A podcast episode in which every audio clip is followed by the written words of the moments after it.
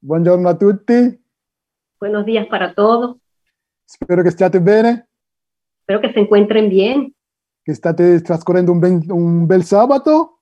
que estén pasando un buen sábado. Per me è un piacere essere con voi, di poter condividere con voi la- i panni della vita. Para mí es un placer estar con ustedes y poder compartir el pan Che de Dio vi vida. benedica e vi riempie del suo spirito in Gesù Cristo, il nostro unico Salvatore. Que Dios les bendiga y pueda llenar sus vidas en el nombre de Jesús nuestro Salvador. Prima di iniziare pregherò. Antes de empezar, oraré. Padre, ti ringraziamo per questo momento. Dios, te agradecemos por este momento Ti preghiamo di mandare su di noi il tuo Spirito Santo. y te envíe sobre nosotros tu Espíritu Santo. Apri i nostri cuori e le nostre menti Abre nuestros corazones y nuestras mentes all'ascolto della tua voce. para escuchar tu voz. Nel nome del tuo figlio Gesù. Amen. En el nombre de tu Hijo Jesús. Amén. Amen. Amén. Ok, il titolo della nostra, della nostra meditazione di oggi è Maledetto per noi. El título del sermón de esta mañana es Maldito por nosotros. Sicuramente qualcuno si chiederà chi è maledetto, chi è stato maledetto, che sarà- chi sarà maledetto. Seguramente muchos de ustedes se preguntarán quién eh, es- ha sido maldecido, Eh, dónde y cómo, ¿no? Ujú. Harán estas preguntas. E Dio, come lo sappiamo, Como sabemos, Dios, sappiamo che c'è un versetto che noi tutti amiamo nella Bibbia, Gi- eh, Giovanni 3,16.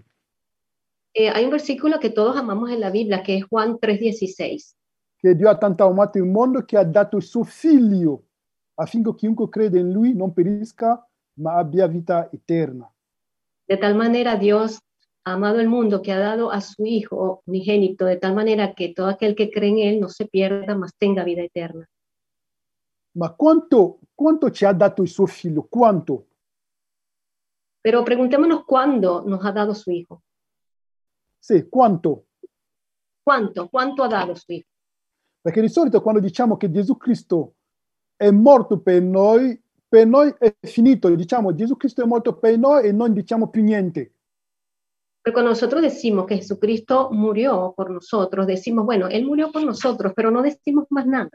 Questo non scende nei nostri cuori e non ci trasforma perché, non- perché ci fermiamo al, al punto, alla superficie- alla superficie. Y esto no nos ayuda a que pueda entrar el mensaje en nuestro corazón, porque nos quedamos allí en la superficie. perché i tesori in realtà sono in fondo, dobbiamo andare a scavare per trovare i tesori nascosti.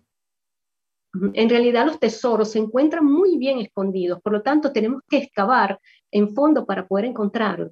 Quindi oggi con l'aiuto di Dio, con la grazia di Dio, Y hoy, por la gracia de Dios, vorrei condividere, condividere con voi un tesoro grandissimo, un grandissimo tesoro. y por la gracia de Dios, quiero compartir con ustedes un tesoro grandísimo, inmenso. E sappiamo che noi, il popolo, di solito diciamo, come è scritto in Es- Osea 4, versetto 6, Y eh, vemos que el pueblo, así como está escrito en Oseas 4, versículo 6, sì, andiamo a leggere insieme, Osea 4, versetto 6. vamos a leer juntos Oseas 4, versículo 6.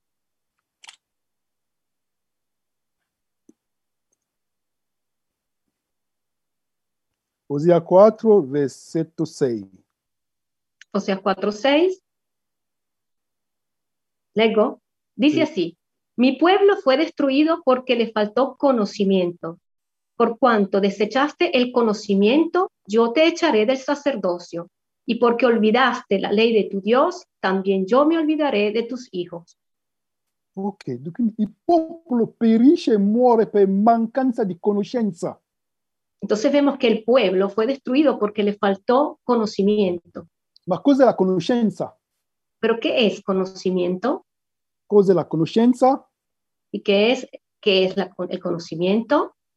Abbiamo la risposta Pues tenemos la respuesta. in 1 Giovanni 4, versetto 8.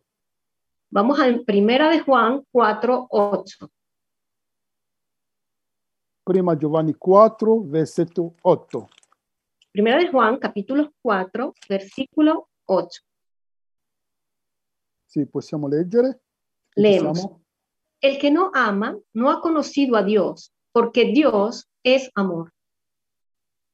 Quindi chi non ama non ha conosciuto Dio, Entonces, quien no ama no ha conocido a Dios, perché Dio è amore. porque Dios es amor.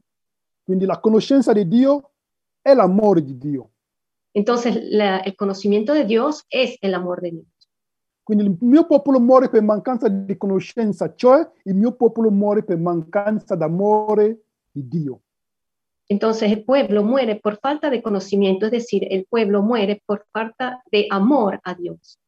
Ma dove trovare quest- questa conoscenza?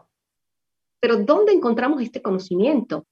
Abbiamo la risposta Y tenemos una respuesta. in Colossesi 2, versetto 2. La encontramos en Colosenses 2, capítulo 2, versículo 2. Sì, andiamo in Colossesi, capitolo 2, versetto 2. Colosenses 2, 2. Se ci siamo, possiamo leggere. Ujú, Podemos leer. Para que sean consolados sus corazones unidos en amor, hasta alcanzar todas las riquezas de pleno entendimiento, a fin de conocer el misterio de Dios, el Padre y de Cristo. Mhm. Quindi in Cristo sono nascosti tutti i misteri della scienza e della conoscenza. Entonces en Jesús están escondidos todos los misterios de la ciencia y del conocimiento. Quindi la conoscenza, Entonces la, el conocimiento, perché, non- perché Dio ha detto il mio popolo muore per mancanza di conoscenza. porque se dice que en el versículo que mi pueblo eh, muere por causa de conocimiento. E vediamo che la conoscenza è in Cristo, Entonces vemos aquí que es, la conoc- el- es el conocimiento en Cristo. però quando si dice in Cristo, dove in Cristo? In que- in quelle- quando si dice in Cristo è un po' vago. Pero cuando se dice en Cristo, no es eh, correctamente definido en dónde, de- en qué parte de Cristo, dónde. Ok, per questo andiamo, andiamo, andiamo insieme in Giovanni 8, versetto 28. Vamos juntos en Juan 8, 28. Mhm. Juan 8, capítulo 8, versículo 28.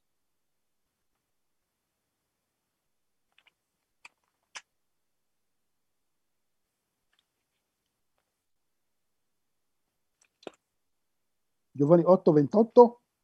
Y dice así, les dijo pues Jesús, cuando hayáis levantado al Hijo del Hombre, entonces conoceréis que yo soy y que nada hago por mí mismo, sino que según me enseñó el Padre, así hablo. Mhm. Quindi quando avrete innalzato il figlio dell'uomo, Entonces cuando será levantado el Hijo del Hombre, allora conoscerete. entonces conoceréis.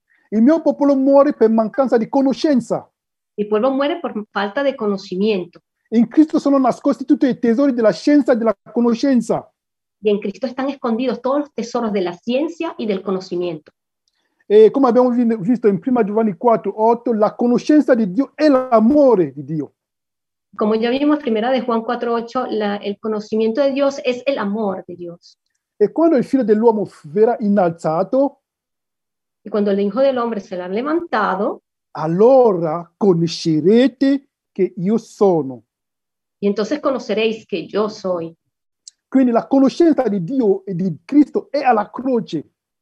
Entonces el conocimiento de Dios y de Cristo está en la cruz. È alla croce.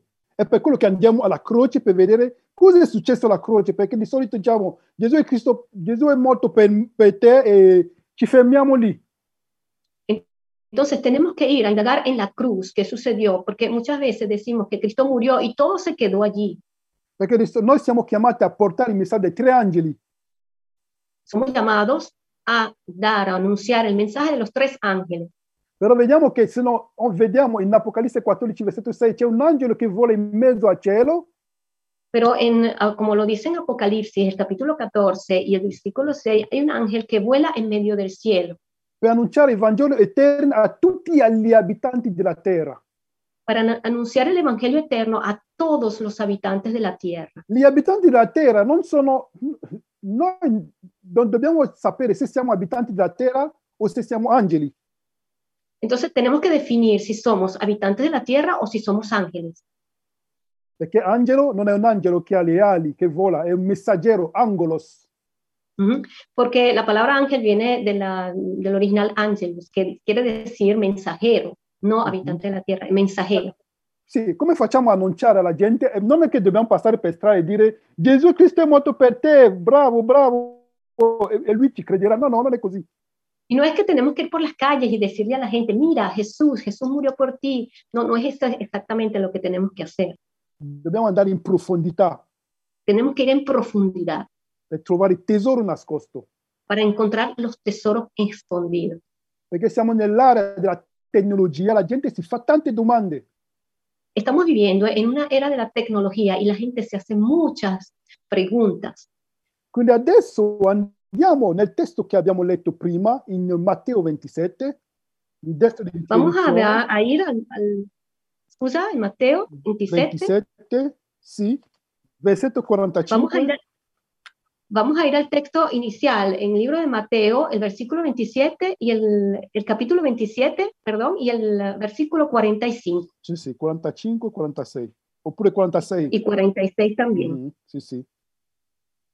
Leggo i ve- i quaran- Mhm. oppure leggi te i 46. Em, vamos a leer el 46. Mhm. Dice así, cerca de la hora novena Jesús clamó a gran voz diciendo, Elí, Elí, lama sabactani, esto es, Dios mío, Dios mío, ¿por qué me has desamparado? Mm. Dio mio, Dio mio, perché mi hai abbandonato? Dio. Dios mío, Dios mío, ¿por qué me has abandonado? Perché Gesù dice, Dio mio, Dio mio, perché mi hai abbandonato? ¿Y por qué dice Jesús estas palabras, Dios mío, Dios mío, ¿por qué me has abandonado? Per capire la profondità dobbiamo andare a vedere cosa è successo durante il processo di Gesù Cristo. Y para poder entender esto en profundidad, tenemos que ir a conocer lo que fue el proceso contra Jesucristo. diciamo i processi, perché prima è stato da Caifa, poi è stato mandato da Pilato, poi da Erode, poi da I- Ero- Pilato ancora. Ok, porque recordemos esa- esos procesos en los- a través de los cuales él pasó, ¿no? Primero fue mandado a Caifás, después a Pilato, y después a Herodes, y después nuevamente a Pilato. Sì. Quindi andiamo a vedere due, due- due ce- scene Vamos a ver dos escenas del- dei processi. de este proceso, de los procesos. Ok, andiamo adesso in Giovanni capitolo 18, Vamos a ir ahorita en el libro de Juan, el capítulo 18.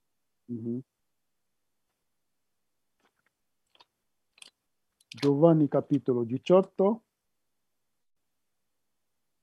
Juan 18, possiamo leggere dal versetto 29 28 a 31. y podemos empezar a leer desde el versículo 28 hasta el 31. Dice así, llevaron a Jesús de casa de Caifás al pretorio. Era de mañana, y ellos no entraron en el pretorio para no contaminarse y así poder comer la Pascua.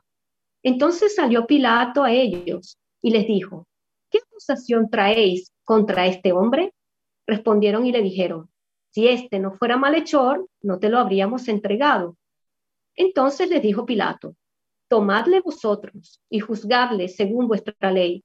Y los judíos dijeron, a nosotros no nos está permitido dar muerte a nadie, para que se cumpliese la palabra que Jesús había dicho, dando a entender de qué muerte iba a morir. Mhm. Quindi vediamo che sono da, da Caifa vanno da Pi- a Pilato Entonces vemos que de Caifás fue hasta Pilato. Fue e llevado. vediamo che Pilato non capisce cosa sta succedendo Y Pilato no entiende qué era lo que estaba sucediendo. e vediamo che al versetto 30 è accusato di malfattore. Y vemos en el versículo 30 que Jesús viene acusado de malhechor. E Pilato dice allora se è così andate e giudicatelo secondo le vostre leggi. Entonces Pilato responde, bueno, si es así, júzguenlo ustedes según vuestras leyes.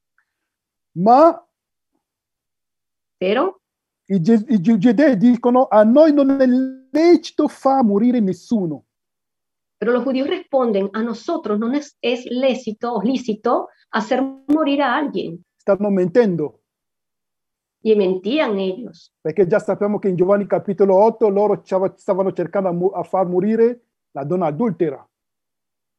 Y vamos a ver que es mentira porque ya en Juan, en el capítulo 4, ellos trataron de también matar a la mujer adúltera. Sì, in Giovanni capitolo 8. Perdón, en Juan capítulo 8.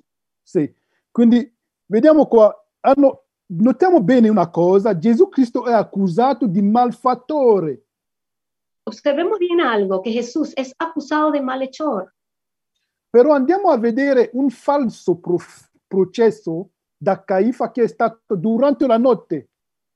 pero vamos a observar un falso proceso que se eh, desenvuelve en, Caif- en- durante la, cuando estuvo en Caifás durante la noche. perché sappiamo che durante la notte non si facevano i processi in realtà. Ujú. Porque vemos que durante la noche generalmente no eh, se hacían procesos. Quindi adesso andiamo a vedere cosa è successo prima in Matteo capitolo 26. Y vamos a ver lo que sucedió antes. Vamos a buscarlo en Mateo capítulo 26, Capitolo 26 da 63, 63 a 66. 63, Y vamos a leer. Vamos a leer los versículos del 63 hasta el 66. Mas Jesús callaba. Entonces el sumo sacerdote le dijo, te conjuro por el Dios viviente, que no nos diga, que nos digas, perdón, si eres tú el Cristo, el Hijo de Dios. Jesús le dijo, tú lo has dicho, y además os digo que desde ahora veréis el Hijo de Dios sentado a la diestra del poder de Dios y viniendo en las nubes de los cielos. Entonces el sumo sacerdote rasgó sus vestiduras diciendo, ha blasfemado. ¿Qué más necesidad tenemos de testigos? He aquí ahora mismo habéis oído su blasfemia. ¿Qué os parece? Y respondiendo ellos dijeron, es reo de muerte. Mm. Quindi vediamo che durante il primo pe- processo Y vemos que eh, durante este proceso Gesù Cristo è accusato di bestemmia. Jesús es acusado de blasfemia. Quindi questo è il vero, se dobbiamo dire, questa è la vera, la vera accusa. Y la verdadera acusación era esta de que él fue acusado de blasfemia. anche se è un falso processo fatto durante la notte, lontano Anche- dall'occhio del popolo. aunque si este proceso se desenvolvió durante la noche, lejos de la vista de las personas. Quindi vediamo Gesù Cristo accusato di, di bestemmiatore qua. Y aquí eh, precisamente Jesús es acu- acusado de blasfemia. Ma abbiamo visto in Giovanni 18 che Gesù Cristo è accusato di che è un malfattore. Pero vimos pero, que en Juan 18 dice que Jesús fue acusado de ser malhechor. Quindi se- c'è stato un cambio di accusa. Entonces vemos que hubo un cambio de acusación. Quindi significa che loro stanno cercando qualcosa di preciso. Quiere decir esto que ellos estaban buscando un punto preciso. E sappiamo chi c'era dietro, era Satana. Y sabemos quién estaba detrás de todo esto, era Satanás. Quindi andiamo a, de- a vedere adesso qual era eh, la, la sentenza per quelli che erano accusati di bestemmia. Ahora vamos a ver cuál es la sentencia que se aplicaban a aquellos que eran acusados de blasfemia. Perché Gesù ha detto che è figlio di Dio, quindi deve essere loro, secondo loro, è un bestemmiatore, quindi dovrebbe assumere oppure, eh, come dire, ehm, subire le conseguenze della bestemmia. Y como Jesús decía que él era el Hijo de Dios, entonces tenía que eh, ser objeto eh, de, eh, digamos, las, mm, la penalidad que esto implicaba. Mhm. Per questo andiamo in Levitico Y para ello vamos al libro de Levítico, Levitico 24, versetto 16. el capítulo 24 y el versículo 16. Y dice así, y el que blasfemar el nombre de Jehová ha de ser muerto. Toda la congregación lo apedreará, así el extranjero como el natural. Si blasfemare el nombre, que muera. Mm. Quindi chi bestemmia il nome di Dio deve essere lapidato. Entonces todo aquel que blasfemara el nombre de, eh, el- blasfemara el nombre de Jehová tenía que ser apedreado. Perché non è allora lapidato? ¿Y por qué no lo, no lo apedrearon? Perché in realtà se volessero veramente solo, diciamo, se, se, se erano, se fossero in realtà giusti, fra virgolette, avrebbero, fatto, avrebbero lapidato Gesù.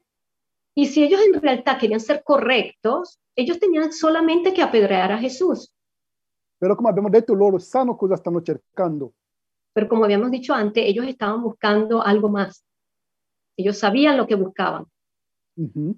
E abbiamo visto in Giovanni 18 Y hemos visto antes en Juan 18 che Gesù è stato accusato di malfattore. que Jesús fue acusado de ser malhechor. E qual è la legge Y para aquella ley, oppure la sentenza per malfattori? es decir, eh, la penalidad de ser un malhechor, Andiamo in eh, Deuteronomio 20 21, versetto 23.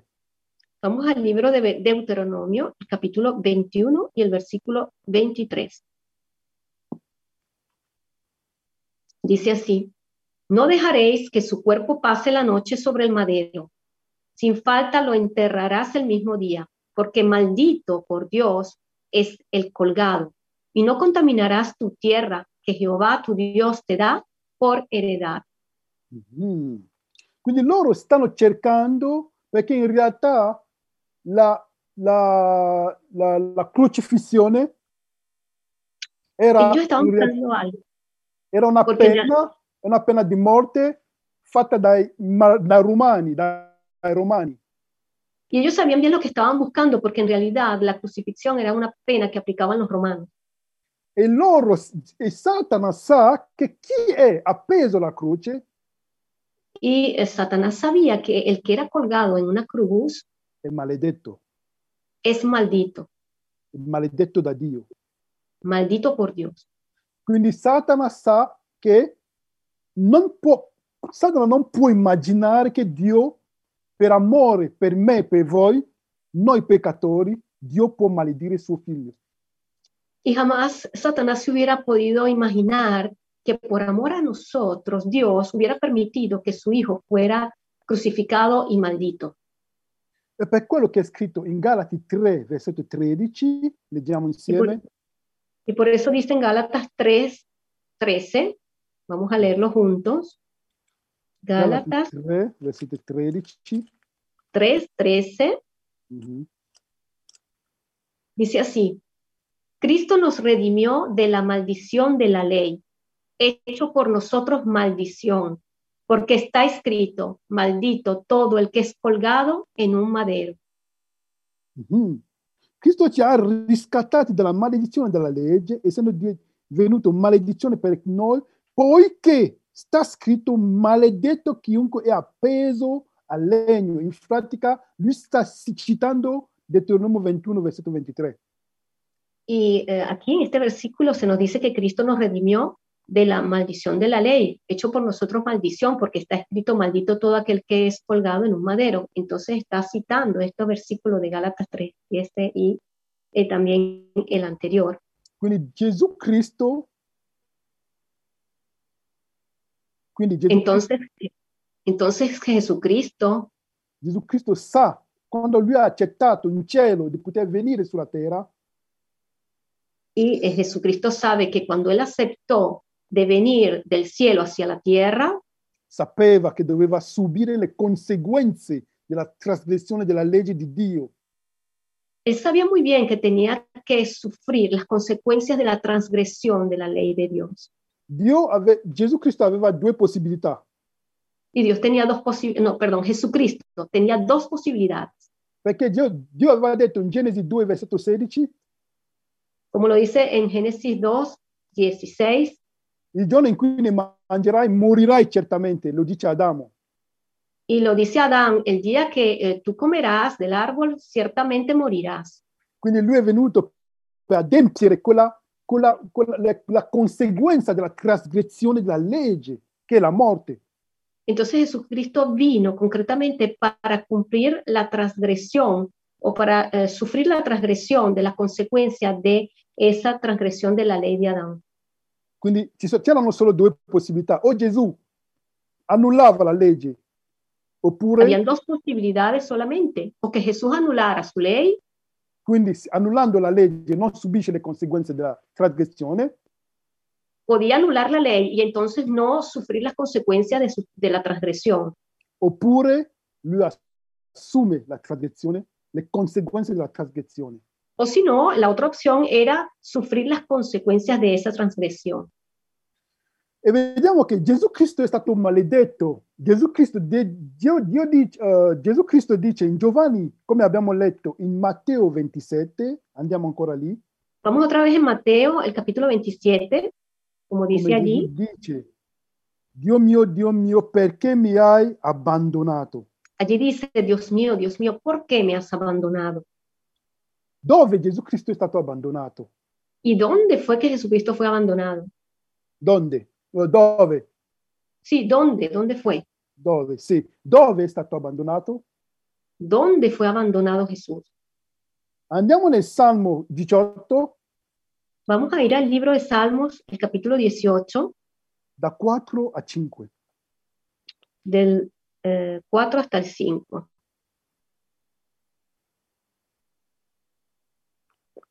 Salmo 18, Salmos 18, eh, 4 y a 5. 5. Sì. Dice así, me rodearon ligaduras de muerte y torrentes de perversidad me atemorizaron. Ligaduras del Seol me rodearon, me tendieron lazos de muerte. Mm. Quindi vediamo che Gesù Cristo, quando sappiamo che tutti i salmi,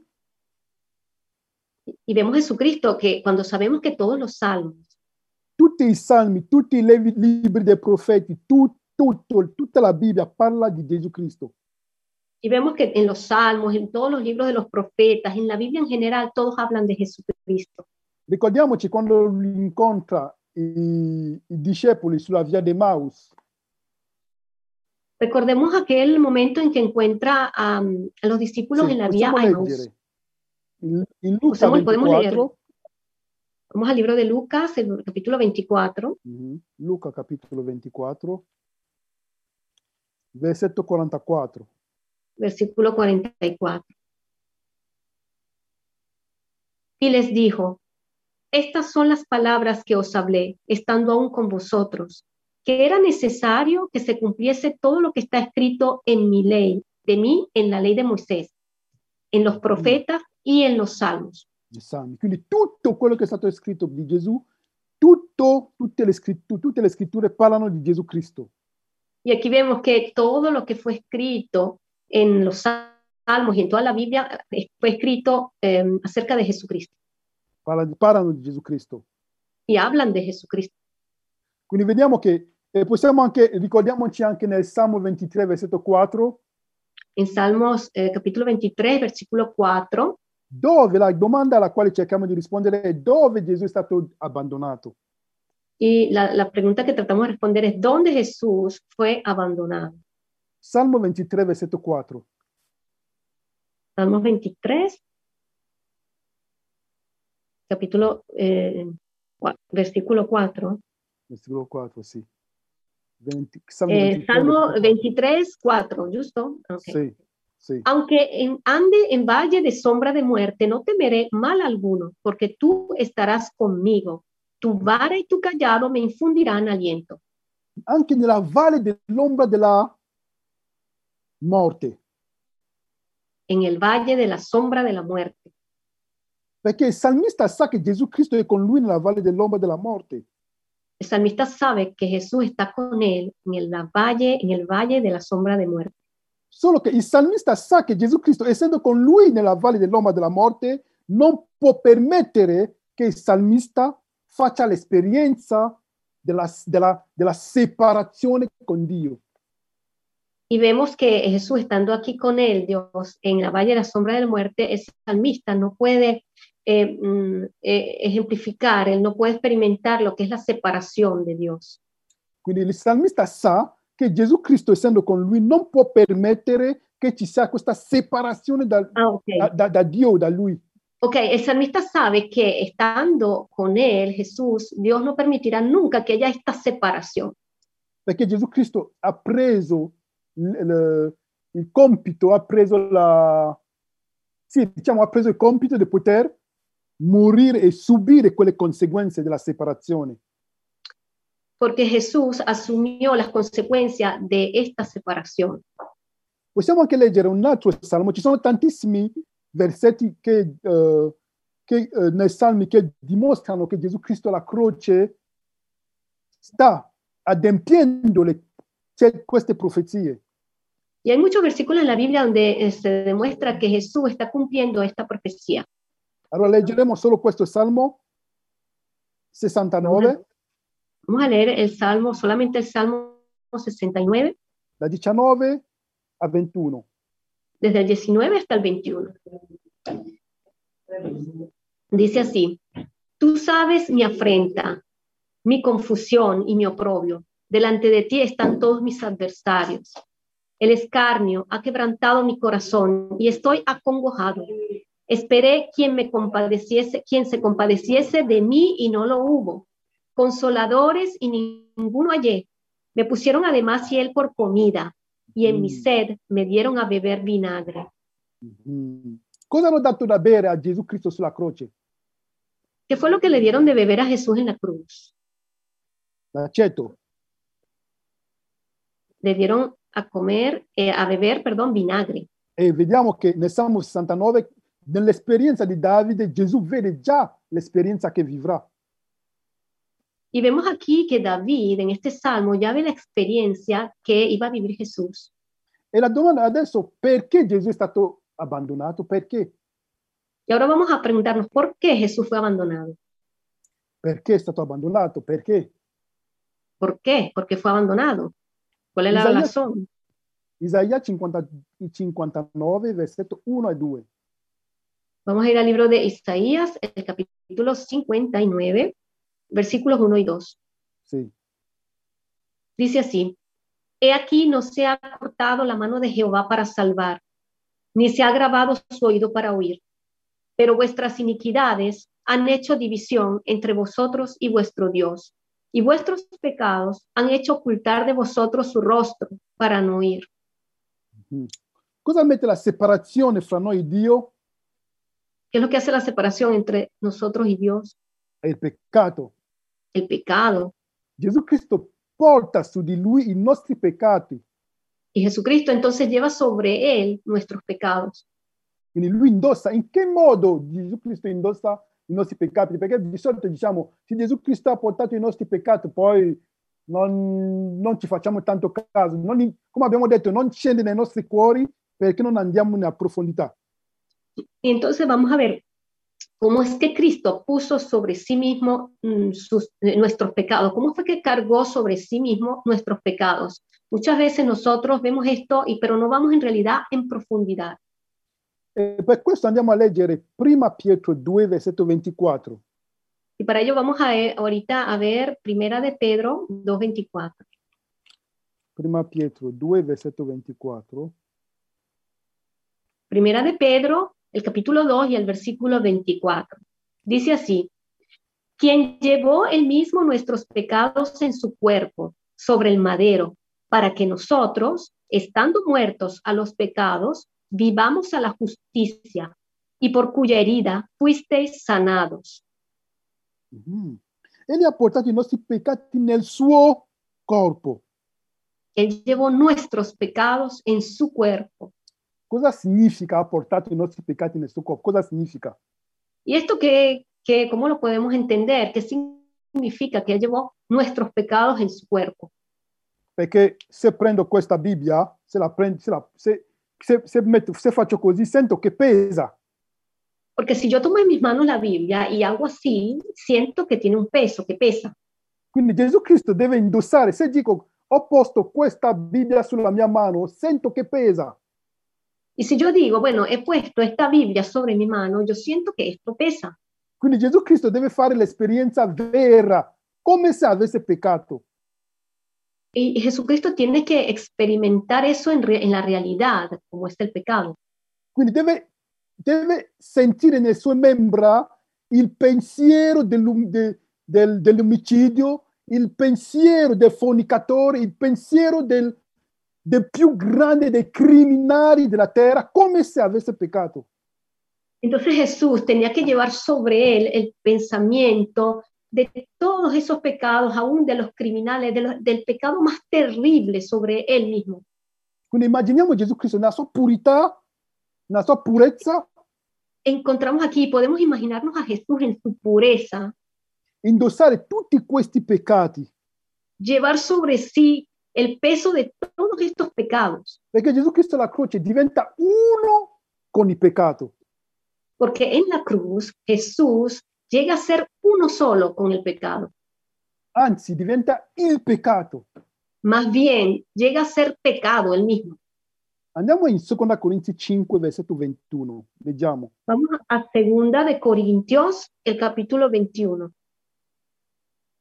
2 Corinzi 5, versetto 21. eh, perdón, Segunda de Corintios, el capítulo 5 y el versículo 21. Dice así, al que no conoció pecado, por nosotros lo hizo pecado, para que nosotros fuésemos hechos justicia de Dios en él. Colui che non ha conosciuto peccato, egli ha fatto diventare peccato per noi. Y aquí dice que para eh, aquel que no había conocido pecado, él decidió ser eh, pecado por nosotros. È diventato non solo peccatore, ma peccato. Quindi il mio orgoglio, Gesù Cristo è divenu- diventato il mio orgoglio. Entonces Jesús no llegó a ser solamente eh, en la cruz, ¿no? El pecador, sino el pecado. Y él llevó mi orgullo allí en la cruz. E vediamo che Gesù Cristo alla croce è il fornicatore, Jesús en la cruz, vemos que el eh, que hizo fornicación, los que cometen fornicación, Andiamo per leggere, per- per- per, uh, vediamo un po', in- andiamo in, in Apocalisse 21, y para ver mejor esto, vamos a ir en el libro de Apocalipsis, el capítulo 21. Apocalisse capitolo 21, Apocalipsis 21, versetto 8. versículo 8. Dice así, pero los cobardes e incrédulos, los abominables, los homicidas, los fornicarios, los hechiceros, idólatras y todos los mentirosos tendrán su parte en el lago que arde con fuego y azufre, que es la muerte segunda. Quindi Gesù Cristo alla croce è il codardo, Jesús en la cruz es un cobarde, l'incredulo, un incrédulo, l'abominevole, un abominable, l'omicidio, un homicida, lo- il fornicatore, es un fornicador, un stregone, es una, mm, em, uno que hace hechicerías, un, Un hechicero. idolat- sì, un idolatrio, un idólatra, un bugiardo. un mentiroso.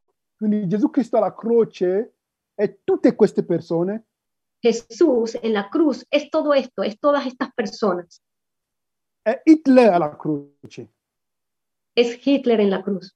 Gesù Cristo alla croce è Hitler Jesús en la cruz es Hitler. affinché ¿Para qué? il, goda- il codardo, l'incredulo, l'abominevole, l'omicidio, i fornicatori, il stregone, tutti guardando a lui non periscano, ma hanno vita eterna. ¿Y para qué? Para que todos los cobardes, los incrédulos, los abominables, los homicidas, los fornicarios, los hechiceros, los idólatras, todos lleguen a tener vida. Perché Gesù Cristo ha già, qualcuno non può essere condannato due volte per una sola, per la stessa cosa. Y sabemos que una persona no puede ser condenado dos veces por un mismo crimen, Perché noi sa- eravamo già condannati, porque nosotros estábamos ya condenados, però Gesù Cristo ha pagato il prezzo. pero Jesús ha pagado el precio. Quindi non- Dio non ci, può, non, ci può, non ci può condannare di nuovo per la stessa cosa, perché Gesù Cristo c'è già, è la nostra garanzia. Y bueno, no puede Dios condenarnos a nosotros por las dos cosas, porque ya Jesús es nuestra garantía. Quindi vediamo che quando si parla dell'agnello di Dio che toglie il peccato del mondo, Y cuando se habla del Cordero de Dios que quita el pecado del mundo, non è, fi- non è una cosa astratta, è una, non è, una, è una cosa vera. ta- È es una cosa pratica. real, no es una cosa abstracta, es real. Perché Gesù Cristo, quando è l'agnello, se l'agnello di Dio toglie il peccato del mondo, Porque cuando el Cordero de Dios quita el pecado del mundo, Nel mondo non c'è più peccato. en el mundo no hay más pecado. E dove è il peccato? ¿Y dónde está el pecado? ¿Dónde va? In colui che l'ha preso. En- eh, va en aquel que lo, lo puso sobre sí. E se è un po' come, ricordiamoci quando Gesù Cristo eh, eh, nel santuario, Recordemos allá en el santuario, quando qualcuno aveva peccato, portava l'agnello, cuando alguien pecaba, llevaba un cordero lui confessava i suoi peccati sull'agnello. y confesaba sus pecados sobre el cordero. C'era una trasmissione dei peccati dell'agnello- de- del peccatore all'agnello e della purezza dell'agnello al, a colui che aveva peccato. Y había como un tras- una transferencia, ¿no? Ye- Se llevaba el pecado de la persona que lo había cometido hacia ese cordero y a la vez la pureza de ese cordero venía transferida a la persona que pecaba. E possiamo vedere questo, come abbiamo letto, in, eh, prim- in 2 Corinzi 5, 21. Y esto lo pomo- podemos leer, como lo leímos antes, en 2 de Corintios, el capítulo 5, 21. Lui è diventato il peccato, il mio peccato, Mm, Él eh, se transformó en mi pecado affinché io diventasse giustizia para di, que yo di Dio- llegase a hacer justicia di Dio in lui. de Dios en él. Quindi vediamo che normalmente è colui che aveva peccato che portava l'agnello. Normalmente vemos que era la persona que eh, tenía, eh, llevaba el pecado, el que llevaba el, el cordero. Ma come mai allora eh, noi abbiamo peccato e è Dio che porta l'agnello? Perché è l'agnello di Dio. Entonces, ¿cómo es eso? Que nosotros somos los que hemos pecado y es Dios que lleva el cordero, porque Jesús es el cordero de Dios. Quindi è un amore im- immenso. Es decir, es un amor inmenso. Quindi lui no, è un po' come tu, tu un po' che tu, tu, tu ferisci qualcuno, né? tu offendi qualcuno e poi la persona ti va a comprare i fiori. Ha un senso? Es como si eh, una persona eh, que eh, te, eh, tú hieres a una persona y esa persona que eh, tú heriste te viene a comparar flores. Non ha senso umanamente, non No ha tiene senso. sentido a nivel humano. Quindi noi abbiamo peccato contro Dio Nosotros pecamos contra Dios e Dio va a comprare i fiori e ci dà e dice, oh, per favore, figlio y mio, Dios va, Dios va a comprar flores y no las da. ha un Wow. senso umanamente. Tiene un sentido Ah, eso. Però come possiamo leggere in 2 Corinzi 5, versetto 19?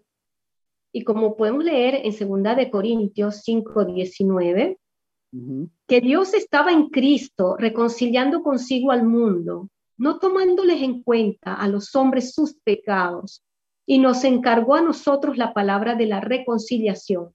Quindi noi abbiamo peccato contro Dio, noi siamo i ribelli, ma Dio va a comprare eh, fiori, tutto quello che potete immaginare per poter Bueno, continuare aquí con vemos, noi. nosotros hemos pecado contra Dios y Él va a comprar una serie de cosas, flores, regalos, tantas cosas y nos las ofrece a nosotros.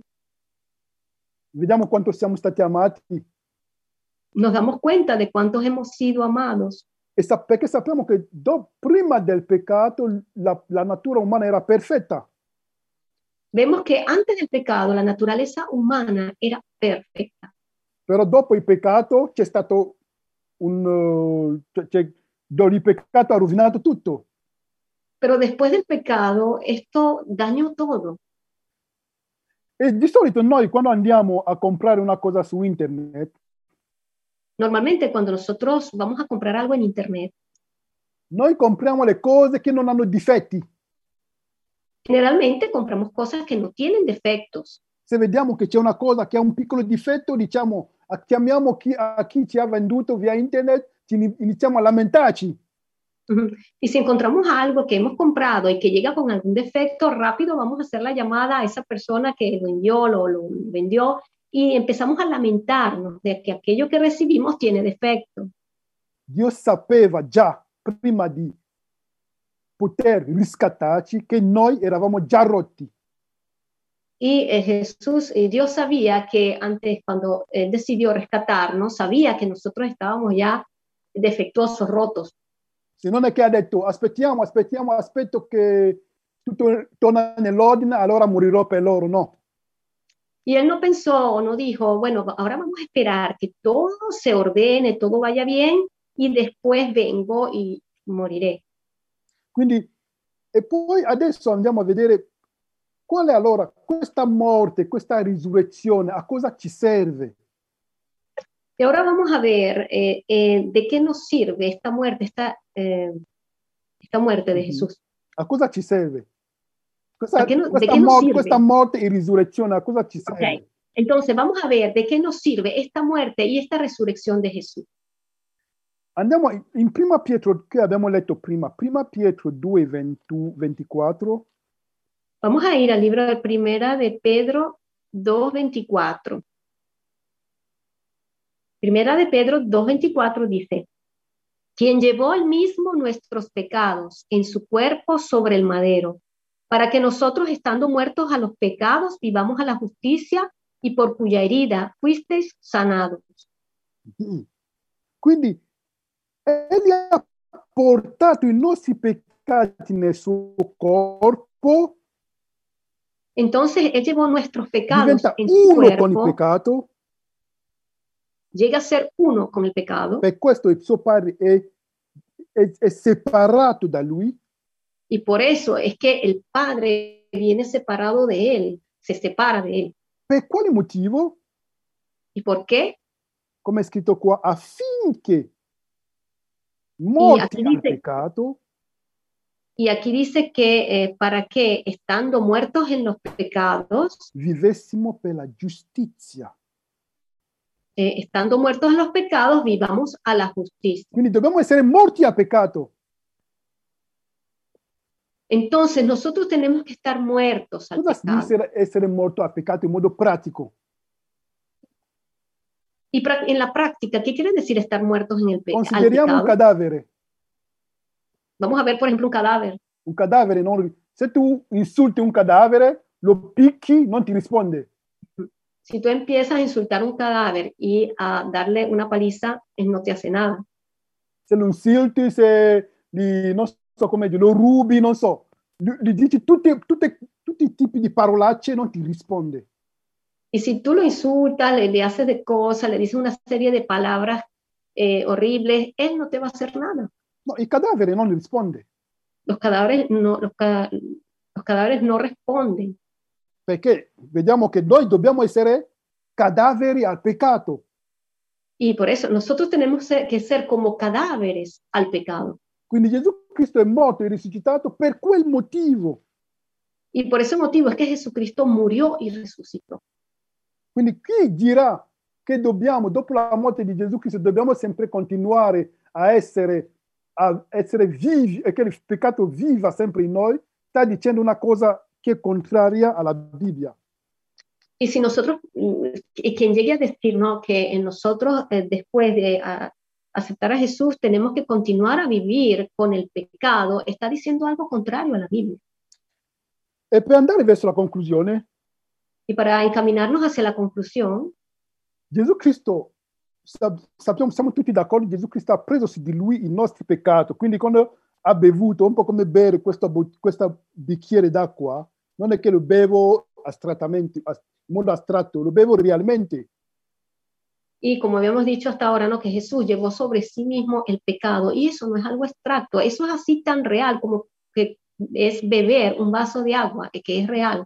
è reale. Quindi, come Gesù Cristo fa allora? Perché Gesù Cristo, sappiamo che la parola di Dio dice, visto che noi dobbiamo annunciare il messaggio agli abitanti della terra, Y así visto como che dice, que- dobbiamo annunciare, visto che y dobbiamo visto que annunciare il nosotros messaggio, tenemos que anunciar el mensaje a todos los habitantes de la tierra, non possiamo passare per strada e dire Gesù Cristo è morto per te, bravo, sei contento e basta. no, es- eso no significa ir por la calle y decir, mira, Jesucristo murió por ti, contento y basta. Noi dobbiamo essere una lettera per loro, Nosotros tenemos que ser una carta para ellos. come dice Paolo, perché ci ci saranno tantissimi che non leggeranno mai la Bibbia, però noi dobbiamo essere una lettera di Cristo per loro. porque sabemos que para muchos o muchos no tendrán oportunidad ni siquiera de leer la Biblia y nosotros tenemos que ser una carta leída para ellos. Quindi noi dobbiamo essere cadaveri al peccato, come abbiamo detto. Y nosotros tenemos que se- llegar a ser cadáveres al pecado, como hemos visto. Quindi vediamo che Gesù Cristo prende su di lui i nostri peccati Y vemos como Jesucristo lleva sobre sí mismo nuestros pecados. però non ha mai peccato, nel senso che non ha mai usato il suo libero arbitrio per scegliere le tenebre invece di scegliere la luce. pero él nunca cometió pecado. Es decir, que él u- nunca utilizó su libre albedrío para escoger la- las tinieblas al- a, a la luz. Quindi, e sappiamo che in Ezechiele, Y vemos en el libro de Ezequiel, Ezechiele 18, en el libro de Ezequiel, versículo 10, eh, capítulo 18, perdón, da 19 a 20, eh, del, del 19 al 20. Ezequiel, eh, chie- chiedo scusa, di- Ezechiele 18. 18, da 19 a 20. Ok, Ezequiel 18, del 19 al 20. Mhm. Dice así, y si dijereis, ¿por qué el hijo no llevará el pecado de su padre? Porque el hijo hizo según el derecho y la justicia y guardó to- todos mis estatutos y los cumplió, de cierto vivirá. El alma que pecare, esa morirá. El hijo no llevará el pecado del padre, ni el padre llevará el pecado del hijo, sino la justicia del justo será sobre él y la impiedad del impío será sobre él. Mhm. Il padre non pagherà il peccato del figlio e il figlio non pagherà il peccato del padre. È chiaro? del pa- Es muy claro aquí, el hijo no llevará el pecado del padre ni el, el padre el del hijo. Allora, cosa ha fatto Dio? Si è dimenticato di, questo, di questa legge che lui stesso ha Gesù- detto? Entonces, ¿qué hizo Jesús? Él se, él se olvidó de esta ley, de las leyes que él mismo había dado. E sappiamo, siamo sicuri che Dio non, si, che non, ha- non è schizofrenico. Y estamos seguros que Jesús no es como un No, esquizofrénico. diciamo, oppure non, è- non ha l'Alzheimer, non è che si, si- si scorda. Eh, No es que él se olvida como el que tienen Alzheimer. Ora, e poi andiamo un altro testimone in Proverbi 17, Vamos a otro testimonio en Proverbios 17, versetto 15. el versículo 15. Proverbios 17, 15. El que justifica al impío y el que condena al justo, ambos son igualmente abominación a Jehová. Mhm. Quindi Gesù Cristo alla croce deve perdere la sua innocen- innocenza. Es decir, Jesús en la cruz tiene que perder su inocencia. Ge- È vero, Gesù Cristo non ha, non ha peccato, nel senso che non ha scelto, come abbiamo detto, le tenebre invece di scegliere la luce usando il suo libero arbitrio, Este Jesús nunca escogió eh, as- a- las tinieblas, utilizando su libre albedrío, nunca utilizó, eh, nunca escogió las tinieblas. perché abbiamo i fratelli musulmani che ci citano questi versetti porque hay algunos hermanos musulmanes que utilizan este versículo, lo citan, e noi dobbiamo annunciare agli ban- agli abitanti del mondo e della terra, y tenemos que nosotros anunciar esto a los habitantes de la tierra, perché è normale che dicono, ma voi dite che Gesù Cristo è morto per voi, per i vostri peccati, ma non ha senso, visto che Dio non può condannare il giusto e lasciare l'innocente libero. Eh, eh, sí, eh, lo- estas personas dicen, bueno, en realidad ustedes dicen esto, pero en realidad aquí dice que Dios no puede considerar al justo impío. Allora, qua capiamo veramente che Gesù Cristo non, deve, non può perdere la sua innocenza in modo astratto, deve sentire nelle sue membra i pensieri dei malfattori, tutto dei stupatori, tutto dei bugiardi, come se avesse fatto- commesso il peccato. Entonces vemos esto que Jesús en la cruz asumió ese peso allí con todo lo que eso implicaba, es decir, en sus pensamientos, en su cuerpo, todo él sintió lo que es el pecado en sí mismo, ¿no? Lo de lo- la transgresión estaba en él. Quindi Gesù Cristo non l'ha fatto finta. No es que hizo de mentiras, Mhm. Gesù Cristo non ha fatto finta, ha vissuto realmente nel suo corpo tutto questo. Jesús no hizo una simulación, sino que lo vivió realmente en su cuerpo. Amen. Amén. Amen. Quindi quando adesso diciamo che Gesù, Dio ha tanto amato il, suo, il mondo che ha dato il suo figlio affinché chiunque crede in lui non abbia vita eterna, allora capiremo meglio e forse, se lo vogliamo, lo ameremo di più. Entonces, cuando citamos ese versículo, eh, que de tal manera amó Dios al mundo que ha dado a su Hijo unigénito para que todo aquel que en Él cree eh, tenga vida eterna, si entendemos esto realmente, lo amaremos más. Perché in realtà è più conosciamo, entriamo nelle profondità, più amiamo il nostro Salvatore. Y más entendemos esto profundamente, más amaremos nuestro Salvador. E se Dio vorrà, forse un giorno continueremo e vedremo cosa è successo nella tomba, perché oggi non possiamo parlare di questo perché è anche lungo. Y si podremos, vamos a profundizar más de lo que sucedió en la tumba en otro momento, porque ahora no tenemos más tiempo. Perché sappiamo che Gesù Cristo, quanto uomo può morire, muore, però quanto Dio non può morire. Porque nosotros sabemos que Jesús, en cuanto hombre, puede morir, pero en cuanto a Dios, en cuanto Dios, no puede morir. E Dio aveva già fissato dei tempi, tre giorni, tre notti, già dai tempi remoti, per un motivo. Però, se Dio vorrà, un giorno ne parleremo. Y Dios ya en tiempos eh, inmemorables había fijado ¿no? esos tres días y, y noches eh, muy, muy, mucho antes, pero lo veremos después. Ok, quindi per concludere, Bueno, entonces ahora para concluir, andiamo a leggere i versetti da, Ro- nei Romani capitolo 8, vamos a leer en el libro de Romanos el capítulo 8, versetti 38 a 39. versículos 38 y 39.